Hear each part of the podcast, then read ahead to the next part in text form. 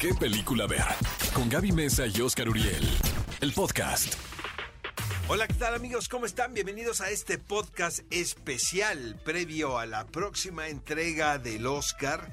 Eh, pues es el tema de la temporada, mi querida Gaby Mesa con Z. Sí. No hay manera de escaparnos de este asunto, aunque digamos que ya los Óscares ya pasaron de moda, que ya no son relevantes. Somos víctimas del sistema. de los Exactamente, del establishment, podemos decirlo. Oigan, para platicar de las nominaciones y todo esto, tenemos a una amiga queridísima, la verdad, una, eh, una gran escritora, antes que nada, gran conocedora, pero sobre todo, pues, parte del equipo, ¿no?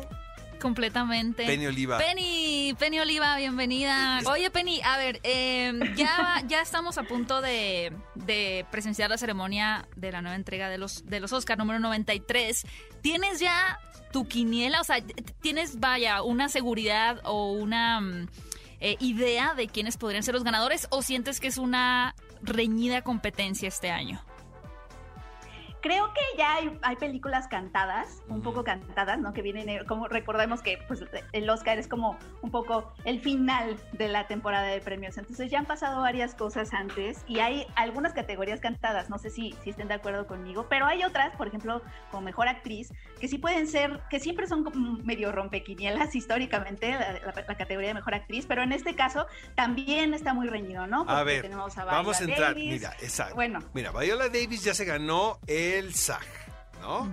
Y es una actriz muy consentida, la verdad, muy querida en la industria, tanto en el medio televisivo como en el cine. Y luego está Andra Day, quien representa como el- la clásica historia de la Cenicienta, ¿no, Penny? Porque les encanta a los miembros de la academia el reconocer Claro. a estas figuras quienes el año pasado estaban viendo la entrega del Oscar como espectadores y que ahora Claro. se son contendientes fuertes. Además, me gustó mucho el trabajo que hizo como Billie Holiday. La, la película me pareció buena a secas, pero ella está realmente espectacular. Y bueno, Vanessa Kirby, fíjate que cuando yo vi eh, fragmentos de una mujer, yo pensé que no iba a haber quién le hiciera sombra. O sea, me pareció una actuación tan descarnada y, y- y tan conmovedora que dije, aquí está el premio a la mejor actriz, pero luego ya llegaron las demás. Y yo tengo que confesarles que sí soy Team Nomadland. También para mejor actriz Frances McDormand. Pues es que si gana no me voy a sentir mal. ¿Tú qué piensas? Penny, ¿cuál Penny? es tu opinión?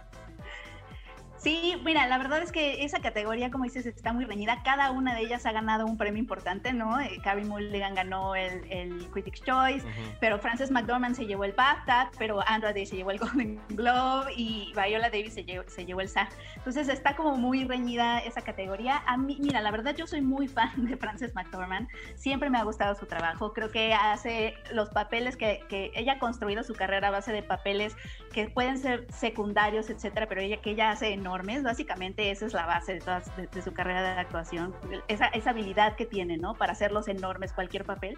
Pero... Y, y bueno, yo estaría muy feliz si se lo dieran.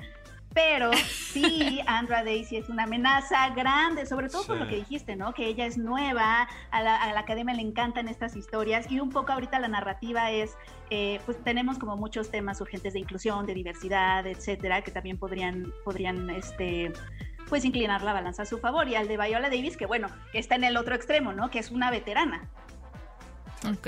Y, y yéndonos, así vámonos como de poco en poco, ¿no? Porque al final dejamos lo de mejor película, que va a ser lo más emocionante. Pero yéndonos a la categoría Penny de mejor actor, que tenemos a Riz Ahmed por el que estaría sonido del increíble que ganara Riz Ahmed, También ¿no? eh, Chadwick Boseman, que es, Es el una que va a ganar. póstuma. No sé, Anthony Hopkins por el, el Anthony el padre. Hopkins, Penny, yo no sé qué piensas, pero es mi favorito. O sea, para mí es que mi favorito para también. mí que The Father gane todas las categorías donde está nominado. Me pareció una, un prodigio de película, ¿eh? Y este tiene seducido a todo mundo. No, no hay una sola persona que No. le guste el padre, ¿no? A unos les gusta más y a otros Eh, menos. sí. A ver, dime, dime.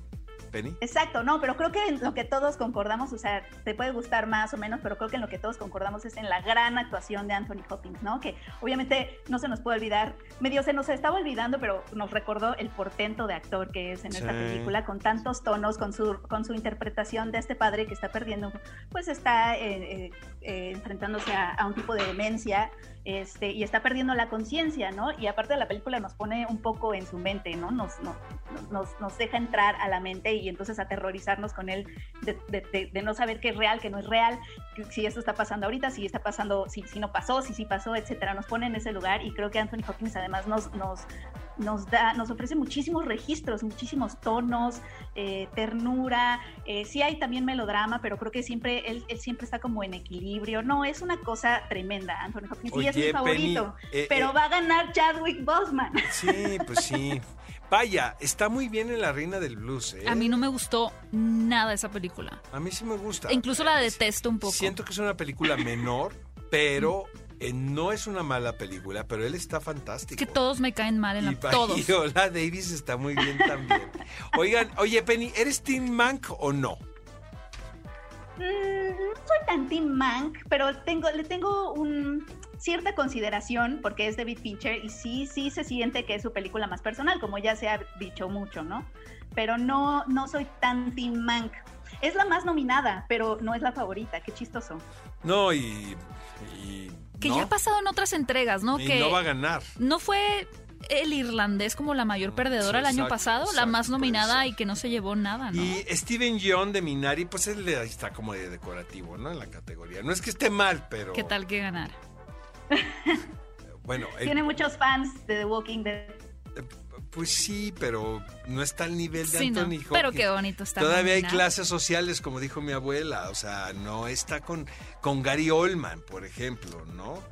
Este, a ver, vámonos de volada. Eh, mejor actor de reparto, mi querida Penny. Está Sasha Baron Cohen, que por mí también se puede ganar todos los premios que donde esté nominado, incluso por Borat. Eh, Daniel Kaluuya, Judas y el Mesías Negro, que va a ganar. Pero no entiendo. O sea, está A Daniel ver. Kaluuya y la Kit Steinfeld. Entonces, ¿quién es el actor Sí. protagonista? Pues es que no entendemos ahí. A lo mejor No tú, hay. Penny, tú nos puedes ayudar. Misterio por Eh, resolver. Es que no muy entendemos cómo Daniel Kaluuya está nominado como mejor actor de reparto y está también la Keith, la Keith Stanfield cuando dices, bueno, entonces ¿quién es la ¿Quién es? ¿Quién es el protagonista? ¿La chica? Pues ¿O no sé. quién? El espectador, Exacto. yo creo. Está muy Exacto, raro exacto. esto, ¿no? Es muy extraño. De hecho, la Kid Steinfeld sacó, o sea, hubo muchas notas de cómo él también se sorprendió de estar en Sí. esa categoría, porque que es una historia de, de, un- de un- de una persona del FBI infiltrándose y él interpreta a la persona del FBI infiltrándose. Entonces. O sea, la película tiene su nombre en el título.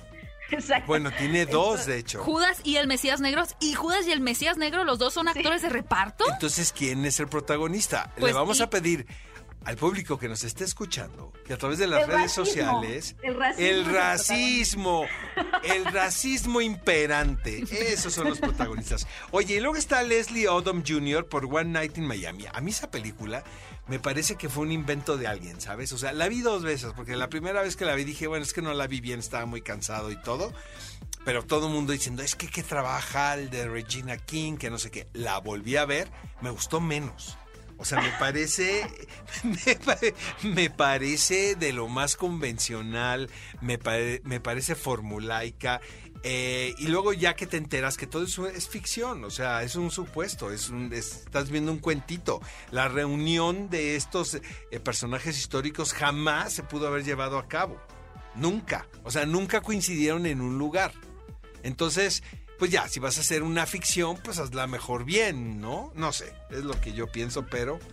Este, y Paul Rassi del sonido del metal, que está increíble, la verdad, está fantástico en la película, pero la competencia está muy dura. Yo siento que aquí va a ser Daniel Kaluuya. ¿Qué dices tú, Penny? Yo también, yo también es una de esas categorías que creo que ya están más que, más que cantadas. Eh, se ha llevado todo en esta, en esta temporada de premios también se llevó el SAT. Entonces creo que esa es una que ya está amarrada. Eh, esa, esa la pueden tachar con seguridad en su quiniela, amigos. Y de mejor actriz de Reparto. reparto, María Bacalova, que además Eh. ella pensaba que está bien chistoso porque justo es la actriz que aparece en la secuela de Es la Borat. hija de Borat. Pues y que pensaba que le estaban como contratando para una cosa de, o sea, como que pensaba que le estaban reclutando para un tema de tráfico de mujeres, porque no le decían de qué se trataba, o sea, por qué le estaban contactando. ¿No te parece que es fantástica y Sí. tiene un ángel tan particular y un carisma? Por mí que le den todos los premios. Y luego Glenn Close, que está muy colada por Hillbilly Elegy. Una película realmente muy ¿Sabes menor. qué? Me di cuenta que a- a Está mucha- horrorosa, Gaby. Penny, tú que también estás luego leyendo pues las, las opiniones de los espectadores en redes sociales, ¿no te parece que Hillbilly Elegy fue esa película que la crítica odió, pero el público le gustó mucho? No. Sí había, sí, no, sí noté conversación, eh, pero, eh, pero no, no tanta, no tanta entre Yo ni. Dios, toda la gente, No, toda no- la no me quieras, lloré yo No por. quieras destacarlo, nadie Sí, le gustó esa película. No, es más, en Rotten Tomatoes tiene muy buena calificación de la audiencia. de la audiencia. Lo juro. Sí, está podridísima por la crítica, pero es rara. Yo no noté tanta conversación, tan tantísima. De hecho, siento que pasó un poquito por abajito del agua. Pues es, es muy mala. Sí me Ajá. parece muy mala Pero también, sí. pero... Oigan, o- o- o-. Olivia Colman en El Padre, wow, ¿no? Estamos de acuerdo. Si queda aquí Sí, el ella es una Oscar. diosa. Sí, si queda el Oscar aquí nadie dijo nada, ¿verdad? Este, Amanda Seyfried yo la amo y siento que está fantástica en Ujú. Pero no, pero creo que es de. Olivia Colman el... Es de Olivia Colman. Yo siento que está entre no, la de Minari. La de Mm. Minari, esa es, esa es la que yo siento que va a ganar en esta Fíjate que categoría. yo creo la que va a ser la de Minari. Este, Gaby. Sí, Ujú. Yu, Yu, Yu, Yu Young. Jung Jung. Seguro lo pronunciamos mal Sí. también, ¿no? Pero ustedes nos ganas, entendieron. Le echamos ganas. echamos le ganas. echamos ganas. Yu Jung Jung. Yu Jung Jung. Penny, Sí. ¿qué dices? ¿Pixar continúa con la tradición de llevarse el premio a Mejor Película Animada o podrá ser que la producción de The Wolf Walkers, bueno, Wolf Walkers, Espíritu de Lobo, nos sorprenda? Ay, ojalá que nos sorprenda, pero no, la verdad es que siento que siento que la historia respalda a Pixar, es como el ganador en esa. eh, En muy pocas ocasiones Pixar ha perdido, entonces y ha ganado también Soul, se ha llevado como todos los premios que anteceden. Que es muy Pero- buena. Pero yo soy Team Wolf Walkers, ¿eh? Yo también soy Team Wolf Walker. Me Yo sí soy no- Team Soul. Nos vamos a ir Lo siento. ¿no? Hillbilly Elegy. No, no me gusta Hillbilly. Oigan, la que sí no, no me gusta. Bueno, no me gusta, no me, no me afecta, ¿verdad? Pero me parece bastante mala película Over the Moon. ¿La vieron ustedes? Yo sí Ah, la sí, vi, yo sí me- también. Me Es- pareció- genérica. Es la de la plataforma, ¿verdad? La Sí. de la niña que mandan a... Que se va en un cohete a la luna exacto. hay como un concierto de cuente- es un- K-pop. Es, un cuento oriental. o sea, Está muy rara. Mucha droga en Hollywood. Como que siento que... Pero con lo de la pandemia sí siento que como que abundó, ¿no? Oye, Sí. este, a ver, mejor director, mi querida Penny. Este, Thomas Winterberg. Yo siento que no se le hizo justicia a Another Round, fíjate. Yo siento que debió haber estado en más categorías. Por ejemplo, yo hubiera puesto el día que yo monté mi kermés, ¿verdad? Mi pastorela. Pero yo hubiera sacado al de Minari y hubiera metido a Matt, Mikkelsen, Mikkelsen. ¿Mm? por ejemplo, ¿no? Te apoyo. Este, luego está David Fincher por Mank, que lo amamos y lo adoramos. Lee Saik-Shong eh, por Minari. Chloe Zhao por Nomadland. Emerald Fennell por Hermosa Venganza. Gary Oldman por No, Mank. David Fin... Este... Nos vamos aquí por Chloe Zhao. Pues va a ganar Chloe Zhao. Sí, es, ¿Estás de es- acuerdo? lo- está muy impresionante ella, porque Ujú. lleva, ella se ha convertido en la directora, hombre o mujer, eh, más premiada por el circuito de la crítica en esta temporada de premios. Tiene muchísimos premios, más que Bong Joon-ho eh, el año de Parasite. O sea, en la historia, es la directora más premiada en el circuito de, de- de, bueno, de los premios de la crítica. Wow. Eh, a ver, eh, antes de, de terminar, hay que entrar a la, a la polémica de Hermosa Venganza. Sí, A mí me gusta Promising Young Woman, lo tengo que decir, pero también pues es una película que evidentemente toca más la fibra femenina, ¿no? La fibra de las mujeres, ¿no? Eh, como espectador masculino puedes decir a mí, no, me entretuvo, vi esto, esto, esto, el otro. Pero siento que el problema en esta película, Penny, es, eh, es la tesis per se. O sea, eh, no vamos a contar mucho porque es muy delicado esto, luego se nos vienen los trolls, ¿no? Porque estamos develando finales, pero...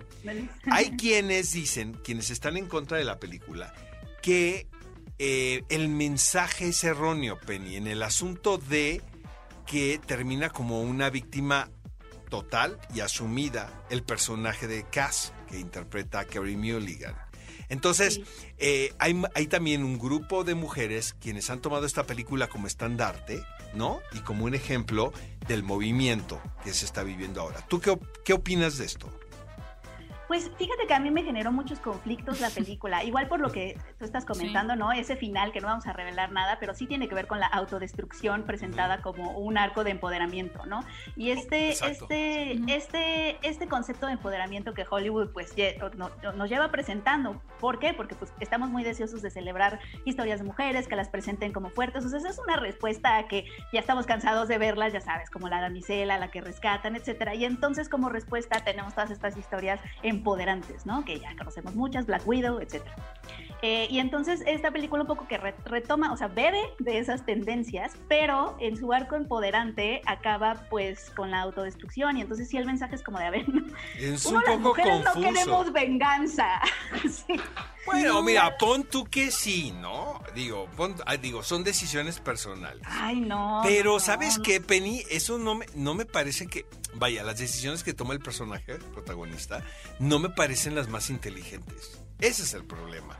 Claro, porque es una fantasía de chica. Me parecen muy viscerales, eso sí, ¿no? Y, cargadas de pasión, ¿no? Y de, y de coraje, y entiendo por qué muchas mujeres han tomado esta película como ejemplo, pero, eh, pero llevarlo hasta las últimas consecuencias, como lo lleva la guionista, sí me parece confuso yo creo que al final, eh, bueno, Penny, por ejemplo, que tú estás eh, muy involucrada en el movimiento de Ya es hora aquí en México, eh, movimientos feministas, a mí me, sí me ha tocado que la mayoría de las personas que veo que están muy involucradas con movimientos feministas, todas dicen como, o sea, al momento de preguntarles por Promising Young Woman, su respuesta es como, mm", o sea, como que algo queda raro. que eso difícil de pronto expresar. No, pregúntale si te a gusta Fernanda o no. Solórzano. Fernanda dice, es que no me gusta nada. Y, no tiene que ver con la manufactura de la película, ¿no? Ni con la puesta en escena. Tiene que ver con la tesis de la película. La tesis es muy, problemática y yo creo que se, se, debe, esto que decías Gaby, se debe a que en los colectivos feministas nos toca, nos toca a veces presenciar, atestiguar estos procesos, ¿no? Después de, de, violencia sexual o algo así, y entonces nos conflictúa muchísimo que se reduzcan o se simplifiquen a, ay, miren, esta mujer es una badass porque esto, ¿no? Y se autodestruye en el camino y qué badass es por autodestruirse, ¿no? Por consumirse. Entonces eso nos genera muchísimo conflicto mm. porque como hemos estado en esos lugares, o sea, como creo que todas, en general muchas mujeres, ¿no? Hemos estado eh, en el lugar de, pues obviamente quien ha recibido esa agresión o te ha tocado que tu amiga la reciba, ¿no? Y entonces los procesos que vives de acompañamiento son como muy diferentes y, creo que lo que más lo que más yo he escuchado también, porque se ha, comentado, obviamente, ¿no? En la sociedad, en, grupos feministas, en Feministland, como le dicen, se ha comentado la película y creo que eh, ahí está Mm, este conflicto por, por obviamente verlo simplificado y sobre todo porque no se explora el dolor de, de Casi, no se explora. O sea, se van por este arco de vigilante. Porque la, ¿sabes por qué, Penny? Porque la presentan como una demente. O sea, porque es una chava que sabes que está eh, eh, que está enferma de la cabeza desde un principio, ¿no? Y también porque tiene un tono de, un tono de comedia negra muy oscuro. A mí me confunde a veces. Exactamente, muy engañoso. Es muy engañoso porque no lo lleva tanto al límite para que sea obvio para la audiencia. No, Tú no sabes si reír o llorar o qué hacer. Pero, pero tiene. Ah, yo le pregunté porque entrevisté a Emerald Fennell, entonces me dijo es que a mí todo lo que me, todo lo que me pasa en la vida me provoca risa. Ella como diciendo, mm. como esta cosa de yo lo tomo todo con sentido del humor, eso es lo que me quiso decir. Pero yo dije... Pero tú tienes un humor muy ácido y aún así no, no... Gaby, pero estoy seguro que a Emerald Fennell no le ha pasado lo que le pasó a Cass. Y, y antes de pasar a lo de mejor... Este, Vamos a mejor Quiero hacer un comentario rápido de esta eh, película. es que es muy importante. A ver, dime, dime, dime. No, porque estamos hablando de Cassie, pero... Y sin hacer spoiler creo que algo que me hizo notar una amiga que yo no había considerado es cómo se trata el papel al final de, no sé spoiler amigos, pero de esta persona que sufrió una agresión, ¿no? Que es un personaje que se llama Nina. Hay una frase en la película donde casi le dice a un hombre, Nina dejó de ser ella porque se volvió tuya. Y creo que esa es una manera en poner mala, de poner a la víctima como una propiedad de alguien más. O sea, porque la idea sería mandar el mensaje de que no importa si has sufrido un abuso, una violación, tú siempre vas a ser dueño de tu cuerpo y de ti mismo. Pero en el momento en que despliegas... Nadie, nadie posee a nadie, nadie es dueño pero aquí dejan la idea de que se volvió de él. De la, del hombre, ¿sabes? Y siento que manda un mensaje muy confuso. Oye, bueno. lo que les propongo es esto, ¿no? Antes de que se ponga esto más, más picante y candente, es porque no invitamos a mi querida Penny a un podcast dedicado específicamente a este tipo de películas con estos mensajes que incluso, mi querida Penny, pues pueden ser instrumentos de auxilio en la comunicación de las ideas que tienen que permear ahora, hoy en día, para que las cosas cambien y para que los mensajes queden mucho más claros y, y, pues para evitar esta, esta confusión de la que estamos hablando. ¿Qué te parece? Me, me encantaría, me encanta. Sí, me encantan esos temas. Ahí estoy. Ya No, no nos dimos cuenta, ¿eh? Oigan, este, vamos con mejor película ya para terminar el podcast. Este, ahí les va. El padre que no va a ganar, pero quisiéramos todos, ¿verdad? es, la, es la perdedora, en- es la ganadora en nuestro corazón, En ya nuestro sabes, exacto. Y luego Judas y el Mesías Negro, pues que, pues que bien le vaya, ¿no? Le fue muy bien, creo. Mank le fue muy bien también. Minari, siento que es la colada de todas. Eh, Nomadland, creo que es la que va a ganar. Gran película, ¿no, Matlán? Es la que va a ganar desde mi punto de vista. Hermosa Venganza, que ya hemos hablado mucho, amigos. El sonido del metal, que es una película correcta. ¿Sabes, cuál- ¿sabes qué, qué me pasó, Penny, con el sonido del metal? Que me gusta mucho la película. Este, la vi en Morelia. La vi ya muy cansado, la verdad. La vi ya al final de un día así, de un largo y frío invierno. Y eso no ayudó en nada. Eh, el problema es que estas escenas que se llevan a cabo en la institución, en, en- en la escuela, eh, me parecen tan, gri- tan americanas. A mí me encantaron. Me parecen tan cursis. Y, y siento que yo, eso es lo que a mí me sacaba como de... Mm. Todo lo demás me parece padrísimo. Pero esas cosas como demasiados con el sermón in your face, ¿no? Eh, Sí, evidentes. Pero bueno, soy yo, ¿va? Con el Y mensaje. luego- Pero, y sabes en qué va a terminar por Exactamente, por esas- ahora, por esas ojalá escenas. fueran vueltas de tuerca que te sacaran, ¿no? De- bueno, en de cuanto lo a la obvio. relación que tiene con su pareja, sí me pareció muy interesante cómo eso, lo llevaron. Eso está, pero eso está padrísimo. Pero esas no son las escenas de la escuela. No. No, es, bueno, pero bueno, este, saben que a mí me encantó el juicio de los siete de Chicago. Me Es muy buena. Siento que está un poquito película. menospreciada. Y el final se me puso la piel chinita, la verdad. Me encanta la película, pero sé que no va a ganar. Eh, mi apuesta es Nomadland. ¿Tú qué dices, este Penny? Mi apuesta también es Nomadland, eh, aunque también, aunque sabes que sí creo que, que la de Aaron Sorkin, el, el juicio de los, Chicago, de, de los siete de Chicago, o sea, si hay una que le puede ganar a Nomadland, es esa. ¿De Creo verdad? que- Creo que, me si- sorprendería si una mucho. sor- a mí también me sorprendería, pero creo que si hay una que al menos tiene una pequeña posibilidad, creo que puede ser The Trial, porque sí también, obviamente toma, toca temas muy... este, Pero no sería entonces más bien Judas y el Mesías Negro. No, hombre. ¿No? No creo, no. ¿Sabes cuál es el problema de Judas y el Mesías Negro? Que está aburrida. Que no tiene actor principal, al parecer. Exacto, Ese exacto, es el esa es una. problema. Y dos, Sí, y está aburrida. Está aburrida. Es correcta, pero aburrida. Y creo que en México también, la verdad, tienes que ponerte a estudiar del movimiento Pantera Negra, si no, no lo entiendes nada más igual. en México. Yo los entrevisté y me dijeron ellos que no tenían ni idea de lo que había pasado. ¿Es Hasta verdad? que les llegó el guion. Bueno. ¿No crees que es Ya una me anécdota? sentía yo muy No culpable. No, yo les dije, es que qué pena, ¿verdad? Que yo conozco poco de la historia de la comunidad afroamericana. Y me dijeron ellos, no, hombre, nosotros tampoco sabíamos. Nosotros conocimos, a había como esta leyenda urbana. pues, Actuando y ¿no? aprendiendo, actuando y aprendiendo. Actuando y aprendiendo. En ese se debe. momento en el set. Entonces, Nomadland, mi querida Penny, Yo digo que sí se va a llevar, va a ser Nomadland. Es, la, es, la, es el rival a vencer. Oiga, oye, este Penny, obvio ese día, el domingo vamos a estar conectados ahí en redes sociales y aplaudiéndonos en los trabajos mutuos como siempre le hacemos. Pero sabes que de este lado se te lee, se te quiere, se te escucha y en lo personal me encanta viajar contigo. Muchas gracias, amigos. A mí también, sí, muchísimas gracias. No, pues un placer, como siempre, platicar con ustedes y igual aplaudirles en todo lo que hacen y pues este, se les quiere mucho. Penny, ¿cómo podemos seguirte a quienes nos escuchan en tus redes sociales? Sí, me pueden encontrar en arroba Penny Oliva o ahí en arroba Cinepremier, que es ahí donde, donde andamos. Gracias, Penny. A todos Nos por estamos allá. escuchando. Cinéfilos, pues ahí lo tuvieron las predicciones de Oscar, Penny, Oliva y mías para la próxima entrega de los premios Oscar. Recuerden que vamos a tener una transmisión especial en la cuenta de Facebook y de Twitter de Cinépolis para que nos busquen. Será una hora antes y una hora durante la ceremonia de esta entrega número 93 de los premios de la Academia. Así que por ahí los estaremos esperando. Y recuerden también escuchar el resto de nuestros podcasts que van a poder escuchar, bueno, en la plataforma que nos estén escuchando ya sea en Spotify o en iTunes. Nos encantará también conocer su opinión al respecto. Utilicen el hashtag qué película ver en las redes sociales que estaremos leyendo sus comentarios y nos escuchamos en otro episodio de qué película ver. Esto fue ¿Qué película ver? El podcast con Gaby Mesa y Oscar Uriel. Disfruta nuevo contenido todos los miércoles y sábados. Hasta la próxima.